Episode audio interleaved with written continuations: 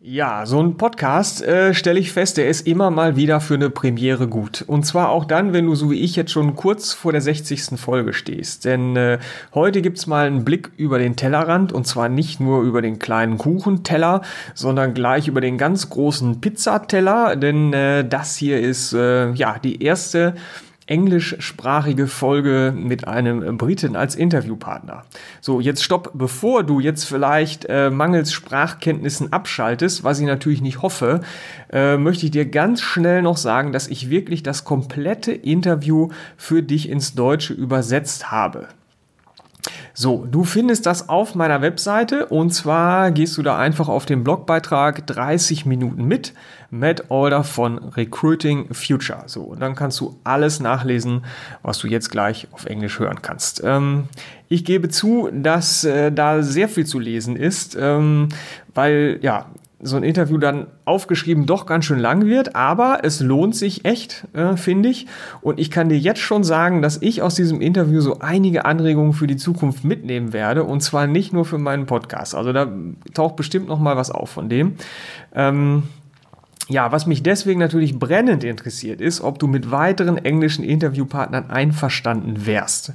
Und zwar auch dann, wenn ich nicht jedes Mal eine komplette Übersetzung dazu liefern würde. Das ist nämlich ein ganz, schön, ganz schöner Haufen Arbeit. So, ne? ähm, ja, ich würde mich freuen, wenn du dir ganz kurz Zeit nimmst, mir dazu eine Mail zu schreiben an heiko.link.gmx.de oder noch besser vielleicht sogar einen Kommentar zu hinterlassen unter dem Blogbeitrag ähm, und mir halt eine kurze Rückmeldung gibst in der Form. Ähm, ich persönlich hätte Lust auf mehr internationale Einflüsse und ähm, ja, ich möchte aber meine Hörer damit auf gar keinen Fall abhängen, weil das Zuhören dann einfach irgendwann zu anstrengend wird oder so. Gerade wenn man das nebenbei macht äh, beim, weiß ich nicht, Autofahren oder so, ähm, ist es vielleicht, äh, ist vielleicht nicht so gut. Ich weiß es nicht. Deswegen äh, ähm, schon mal danke für eine kurze Info von dir, wie viel Englisch du vertragen könntest oder würdest. Und äh, jetzt äh, genug der Vorrede. Ich wünsche dir viel Spaß beim Hören oder auch Lesen.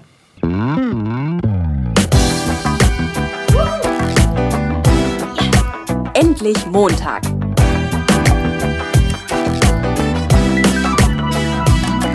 Ein Podcast von und mit Heiko Link.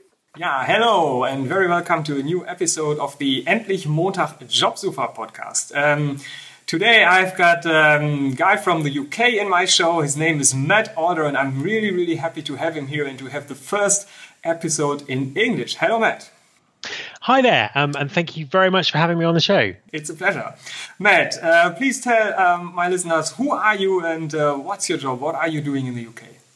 Sure. Um, my name is Matt Alder, um, and I do I do a number of different things. So, um, my main job is I work with uh, a number of different employers, um, and I help them really innovate the way that they uh, attract talent to their organizations. So, helping them with their recruitment process, helping them with their recruitment marketing, helping them with um, any sort of technologies that they um, they they might use to do that. I'm also an author. Uh, I had a book called Exceptional Talent that was published uh, globally in May that looked at what companies need to do uh, to attract the very best talent to their organizations. Um, and thirdly, I'm actually a fellow podcaster. So yeah. um, I run a weekly podcast on the future of recruitment. And it's um, it's an interesting experience to be uh, on the other side of the uh, on the other side of the table for, for this particular show. Well, um, I would like to recommend your podcast. It's really great. I'm, uh, I think about doing something uh, like that for in, in German language. So maybe one day. I don't know. Um, so, do, do, you have a clue how, how similar or different are the job markets in the UK and um, Germany? Um, I'm asking because I worked in Ireland for oh, a while, nearly 20 years ago, and um, I started to send out CVs and uh, motivation letters and stuff like that. And what I noticed was that um, it all works through recruitment companies. So I haven't checked it up uh, for the last 20 years and I, I don't know how it is in the UK. So can you tell us something about that?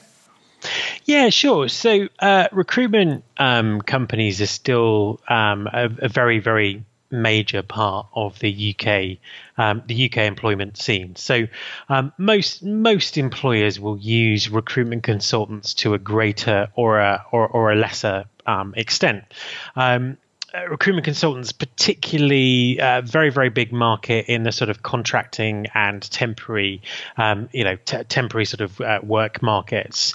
Um, in the uh, in the sort of full time uh, the, the, the full time kind of hiring market, um, recruitment consultants still play a part, but more and more um, employers are working to recruit people directly um, and reduce the amount of money and time they spend with recruitment agencies. So um, the UK is quite an interesting picture at the moment. Um, you know, there's still a large proportion of vacancies that are filled by recruitment consultancies, but there's an ever growing proportion um, of employers who are looking to um, uh, basically recruit people directly and use technology and um, you know some of the, uh, the, the, the new ways of thinking about um, uh, recruitment to to sort of I- enable them to to do that and do that directly. Mm-hmm. Recruiting directly does it mean active uh, sourcing, or are we talking about um, ads in on the homepage of the company, or what is it?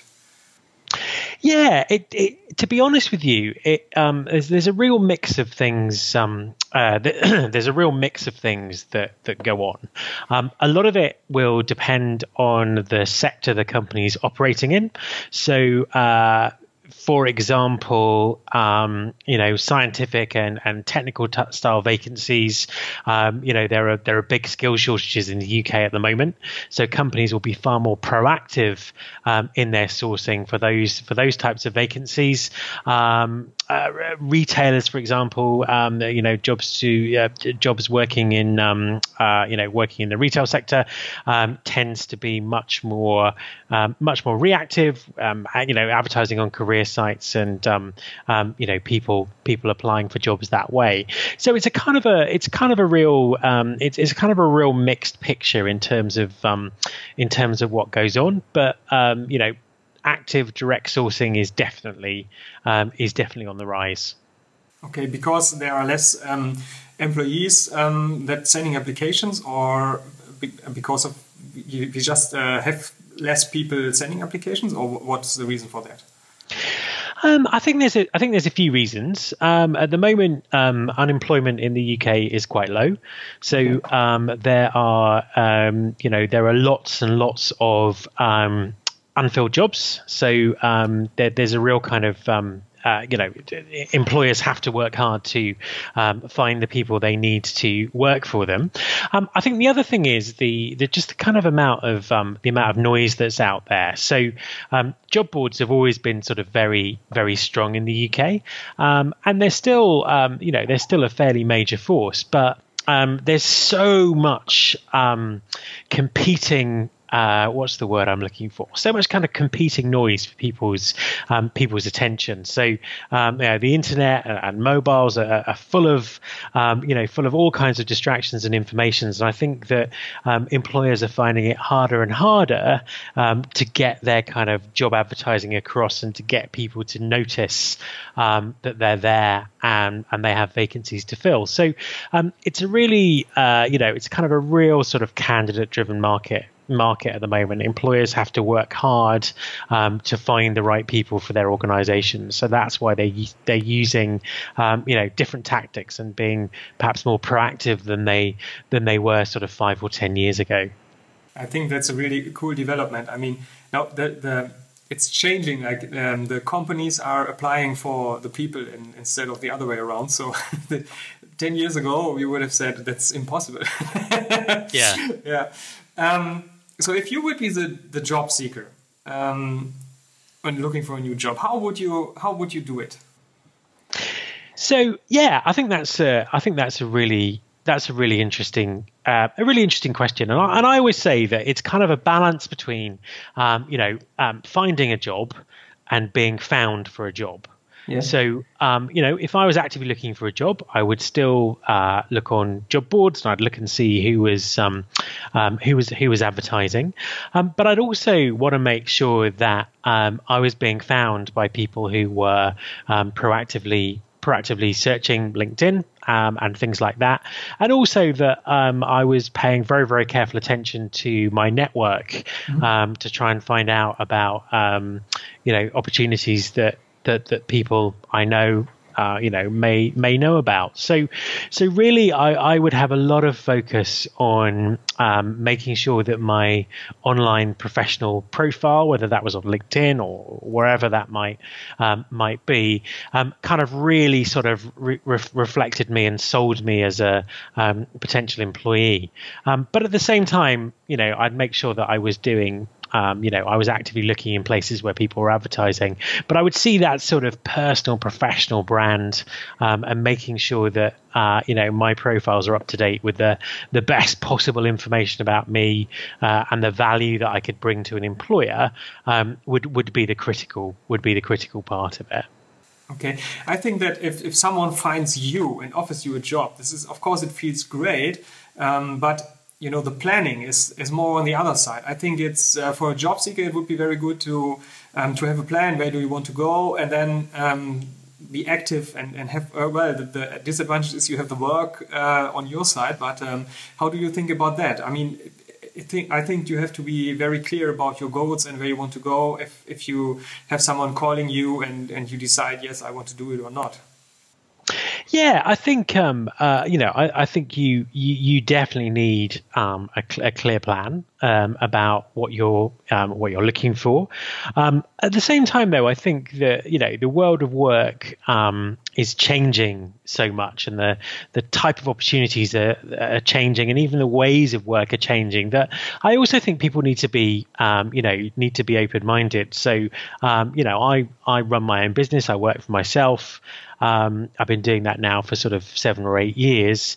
Um, if I think back to the past, I would have, I would have thought this was this would be an unthinkable thing for me to do, um, but I kind of did it because the opportunity presented itself, um, and I was sort of being slightly open minded about the way I was thinking, and, it, and it's worked out really well. So um, I think having having a have, um, having a plan um, and objectives in place is crucial. Um, but I also think that people should be um, open-minded, perhaps about different ways of working or remote working or whatever, um, whatever it might be, because the, the, the world of work is, um, is is changing, and the opportunities that are out there are, are, changing are changing with it. Do you think this is a positive change? I mean, we have the uh, digital transformation and a lot of uh, jobs going. Uh, to machines or software or something like that. Um, are you looking forward to the next 10, 15 years? I think it's a really difficult thing to uh, difficult thing to predict. I think that there are, um, you know, some um, some undoubtedly very very positive things um, that might happen, but also there are some um, there are some negative things as well. So um, you know there there is a, a, a, great threat to a number of established careers from um, uh, from automation. Um, at the same time, um, there are you know vast opportunities to, to to work remotely. There are you know some fantastic um, resources and ways that people can can train themselves and, and get different experiences and um, and and different knowledge. So. Um, you know, I, th- I think it's um, it, it's something where people have to really sort of take con- their own control of their career and their own control of their destiny, um, you know, and look at opportunities and think about, um, you know, what they might be able to do in the future, and uh, you know, if they have to, um, you know, gain different knowledge to do that, how can they, you know, how can they go and get that knowledge? So, um, you know, I, I think it, it's really sort of down to the individual in terms of what they what they make of it, but I think it's very very clear um, that things are going to be things are going to be very very different and jobs that we might have taken for granted in the past, um, you know, may not may not exist anymore. Um, at the same time, you know, there may be new jobs and new opportunities that that we're only beginning to just be able to imagine. Mm-hmm. You said that um, a lot of stuff you can learn by yourself, and, and I think that's an experience I also made today. You can just teach it yourself with books or the internet or whatever. Um, and on the other hand, if you send applications with the CV and the covering letter and stuff like that, you always need to uh, you know, if you apply for a job, you always need to have the perfect um, fit and you need certain qualifications. And if you taught it to yourself, um, I think this is really hard to, to find a job in, in an area like that. So, um, what, what's your experience with that? Yeah, I mean, I think um, I, you know, I, I think I, I, I, do think that you're right. I think that very often um, employers have a very, very narrow view um, of uh, what the perfect person is for the job um, in terms of exactly what they've done in the past and all this kind of stuff.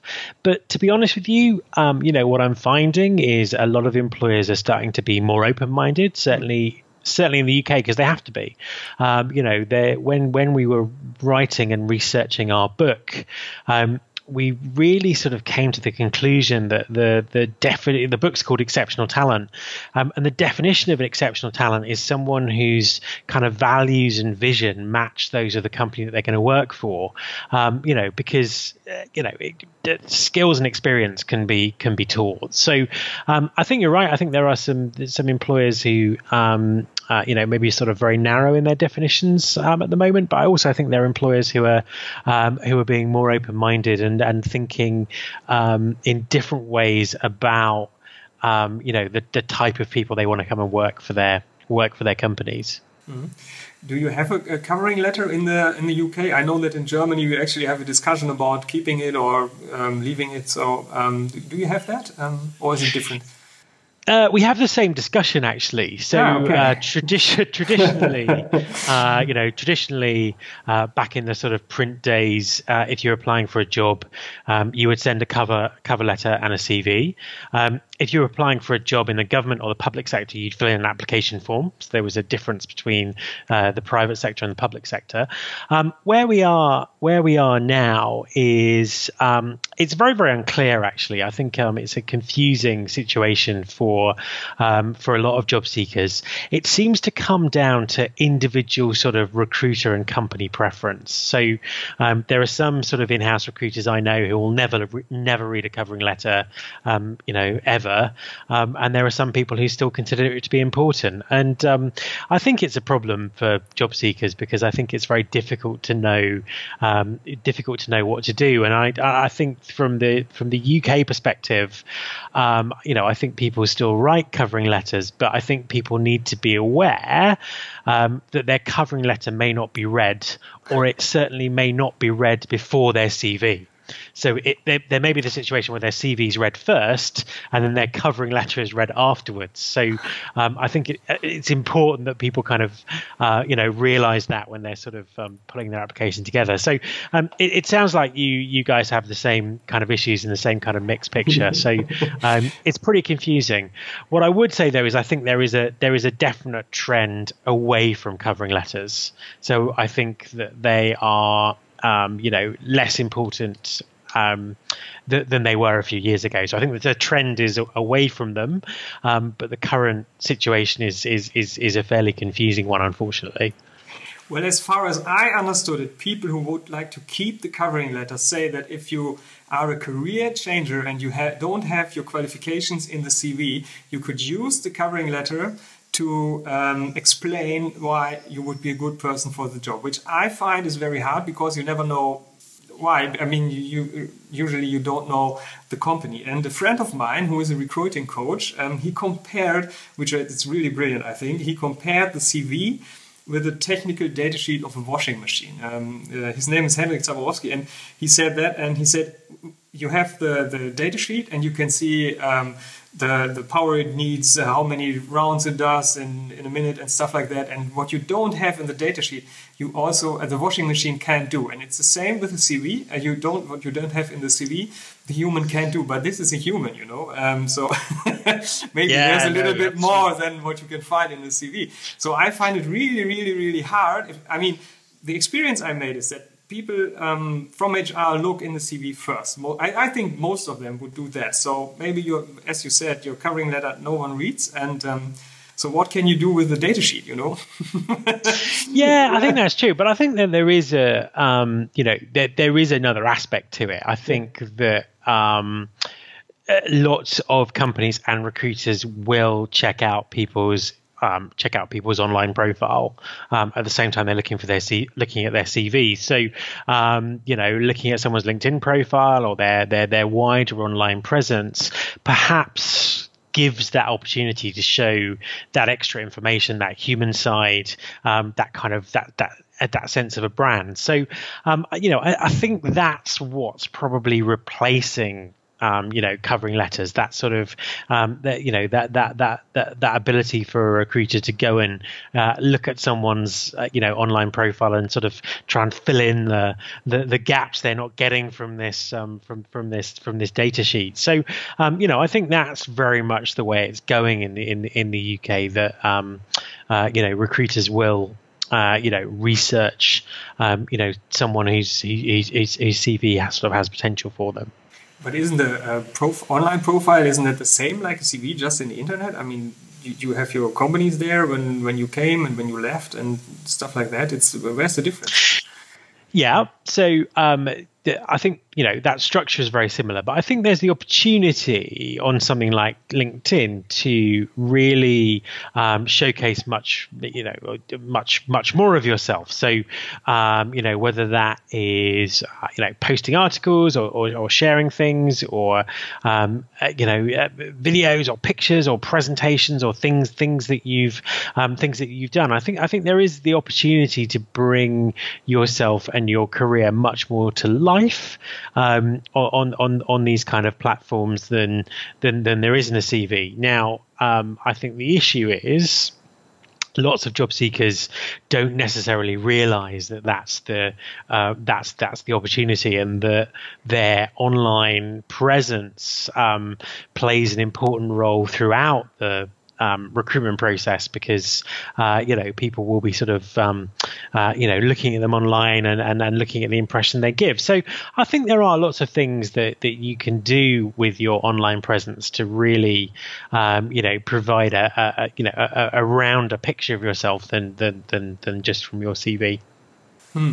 So, as a good job seeker, you might be also a good online marketing guy, something like that. Um, yeah, absolutely, yeah. Uh, absolutely. I think um, you know, I think that's an important thing. Um, and it doesn't. Nec- it's not necessarily about um, you know being a, an online marketing genius, but um, just understanding that your online profiles um, you know are a key part of your job search and the recruitment process and you need to make sure that they're you know they're up to date and they kind of reflect who you are and what you're looking to do. Um, you know I, I, think that's the really important thing because I think that you know most people um, don't necessarily do that or think or think that way. So you know just by keeping things up to date and kind of reflecting your current uh, you know your current ambitions and your current job search I think that's a that's a you know that's that's a great way of standing out yeah, you said as a job seeker, you would also uh, check out your network. Is this a digital network? Is it all by LinkedIn and in the internet, or do you also um, check real networks with real people in real life? Like, yeah, I, well, I think it's uh, you know, I, I, think it, I think it's, I think it's a, I think it's a com combination of, of factors, and I think that um, for me, uh, you know, social media, whether it's Facebook or LinkedIn or whatever it might be, um, these are brilliant tools for managing much bigger uh, kind of networks of people than you've been able to do in the past. So, um, you know. Uh, so what's the best way to describe this? So you know, in the past, you might be working off just like a small address book and people you'd only spoken to in the last couple of years. Um, you know, LinkedIn connects you to pretty much everyone that you've ever met during your, you know, during your career, and I think you never know um, who might you know you never know who might be able to help you.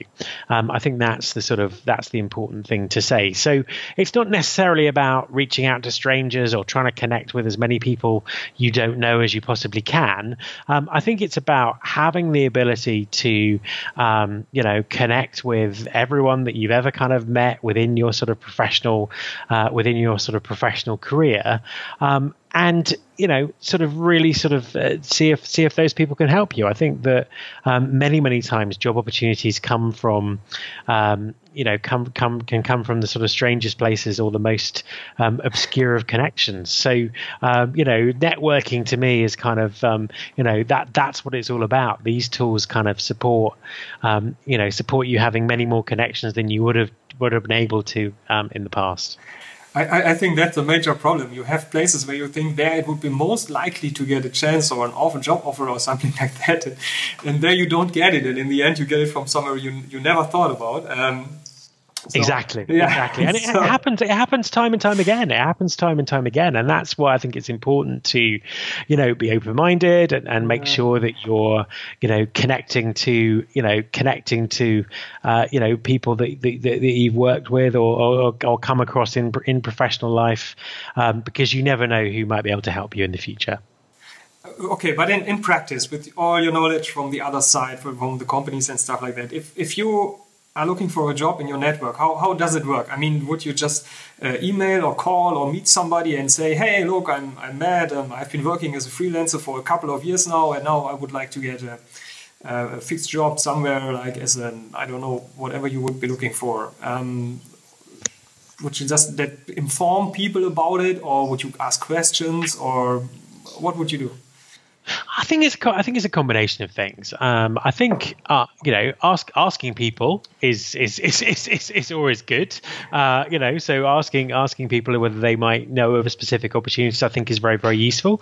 Um, but also using your network as a way of gathering intelligence, asking people about their companies, asking about industries, asking uh, you know asking what's going on, what's going on in the market. Um, you know, and just sort of gathering intelligence that might help you um, within your job search. I think is um, very, very important. Also, um, you know, many, many people will talk about jobs that are available um, within their companies um, on these networks anyway. So, you know, just looking into seeing what uh, people in your network are talking about. Are there any, are there any opportunities that um, um, that they might be discussing that sound relevant? But ultimately, I think you know, reaching out to people you think might have um, the right kind of connection to help you is um, is, is, is, is, is, is a really is a really good thing to do. Um, I, I think um, really hard is like you don't want to be there and say, please, please, please, please give me a job. And you, you don't want to be the cool guy or whatever. Is this a question of the point of time you start looking for a new job? I mean, what is it? When, when would you start looking for a new job? When you when you are fed up uh, totally, or um... personally, I think you should always be looking for a new job. um, I think I think um, uh, yeah, I think um, you know, no one wants to be the person who's kind of sort of desperately saying, "I need a job, I need a job, help me, help me, help me." So, um, I, you know, I, I think you need to be doing this kind of stuff in advance. You need to have your network in place. You need to be, um, you know, illustrating to people, um, you know, what your skills are are and uh, you know your achievements and all that kind of stuff, um, and also helping other people. I think um, you know um, um, you know if, if, if you're if you're helping other people, people are more likely to to kind of help you. So I think this is a um, you know it's not all it's not necessarily about always looking for a job, but it is this is an ongoing process of career management, and you know the more networks that you can build up, the more goodwill you can generate, and the more great content about yourself you can put out there, the easier it is when it comes to that point where you absolutely need that new job. Um, you know, everything is already everything is already in place. Um, so, so you know, I, I think it's a constant process. Okay, but it was a really, really pleasure to have you on my show. Um, thank you very much for um, talking to me. Um, if if uh, my listeners would like to get in touch with you, so how, where can they find you? Where can they find your podcast? Um, please let us know. Yeah, absolutely. So um, very easy to find on LinkedIn, Matt Alder, A L D E R. Um, podcast, uh, you can find the podcast on iTunes and all the sort of places you find podcasts. Yeah. Um, it's called the Recruiting Future Podcast. Um, and it also has uh, a, website where you can go and sort of listen to the past episodes and find out a bit more about me. Um, and that's www.rfpodcast.com. Okay, great. I will um, put a link in the show notes, and this time I will do a, a German translation of uh, our talk, just for if uh, anybody, um, someone didn't understand everything we said. So now it's time for me to stop. I'm getting confused already. Matt, um, thank you very much. My absolute pleasure. Thank you very much for having me on your show. Das war mein Interview mit Matt Alder. Ich weiß nicht, wie es dir geht, aber ich bin in letzter Zeit immer mal wieder über die Frage gestolpert. Sag mal, Heiko, wie geht eigentlich Netzwerken? Ähm, besonders aufgefallen ist mir das mal in, äh, bei einem Netzwerktreffen von un einer Unternehmervereinigung, wo das auch ein großes Thema war, was mich ein bisschen überrascht hat. Ich dachte eigentlich, das wäre klar oder so. Ne? Aber nein, anscheinend ist es das nicht. Und ich denke ja selber auch immer mal drüber nach. Und äh, also wo, wo ist es noch geschmeidig und wo wird es verkrampft und so. Ne? Ähm, und deswegen fand ich es total klasse, dass Matt so viel dazu gesagt hat, äh, insbesondere weil wir das eigentlich gar nicht geplant hatten, denn wir haben diese Episode ohne Vorgespräch im Grunde improvisiert. Matt hat mir äh, zu Anfang gesagt, dass er das eigentlich immer so macht und weil ich ein großer Freund der Improvisation bin äh, und auch des Improvisationstheaters, äh, wollte ich das einfach auch mal ausprobieren. So und vielleicht mache ich das in Zukunft öfter so. Wir werden sehen. Äh, ja, super spannend fand ich äh, die Kombination von realer Jobsuche mit, ja, im Grunde einer Online-Jobsuche, die man ja durchaus schon als langfristig andauerndes Online-Marketing bezeichnen kann. Ähm, wenn man sich dann auch noch überlegt, welche Artikel man jetzt bei LinkedIn oder bei uns in Deutschland halt eher bei Xing veröffentlichen kann oder so, dann sind wir ja im Grunde auch schon bei sowas wie Arbeitsproben, ähm, journalistischer Themenplanung und solche Dinge. Und äh, ja, das sind ja Sachen, die ich auch ständig mache und die ich auch als Coaching anbiete. Und von daher habe ich mir vorgenommen, eigentlich bei den nächsten Podcast-Folgen inhaltlich da so ein bisschen dran zu bleiben. Ähm, falls du spezielle Wünsche oder Fragen hast, dann melde dich gerne bei mir. Dann versuche ich das aufzunehmen äh, und guck mal, ob mir was dazu einfällt. Ich freue mich auf jeden Fall auf eine Rückmeldung und du kriegst auch ganz bestimmt eine Antwort. Ja, was ich äh, auf jeden Fall als Sofortmaßnahme machen werde, ist mal bei den deutschen Personalern nachfragen, wie intensiv denn die den Lebenslauf begleitende Online-Recherche ist. Nicht? Ob man sich da aufs technische Datenblatt beschränkt oder äh, ob vielleicht da noch ein bisschen mehr gemacht wird und wenn ja, wie viel. Ich bin sehr gespannt. Okay, ja, ganz zum Schluss äh, nochmal der Hinweis, bitte sag mir, ob du weitere englische Episoden verknusen könntest, äh, wie viel dir da recht wäre und ob du auch damit leben könntest, wenn keine Übersetzung dazu käme. Und bitte bewerte meinen Podcast bei iTunes und sehr gerne natürlich auch den Podcast von Matt Recruiting Future. Ähm, ich habe in den Shownotes verlinkt und äh, den kann ich dir wärmstens empfehlen und Matt freut sich bestimmt auch über eine schöne Bewertung. Herzlichen Dank und wie immer heiter weiter.